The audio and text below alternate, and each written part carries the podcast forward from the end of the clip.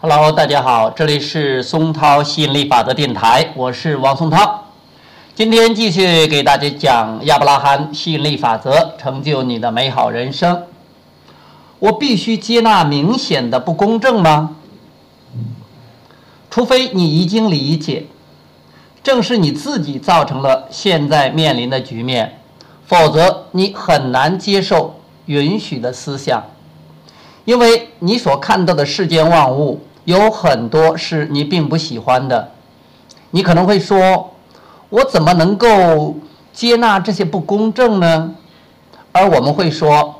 只要认识到它并不是你的生活经历，你就可以接纳它、允许它，而且在大多数情况下，它真的与你没有一点关系。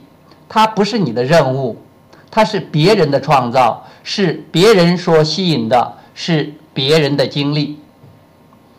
与其试图支配所有人的经历，其实即使你再怎么努力，也做不到的。不如有意支配自己在这些经历中的参与程度，描绘出你想要经历的生活的清晰画面，你将提前为自己铺设一条顺利而愉快的道路。好，今天就聊到这里，谢谢大家，拜拜。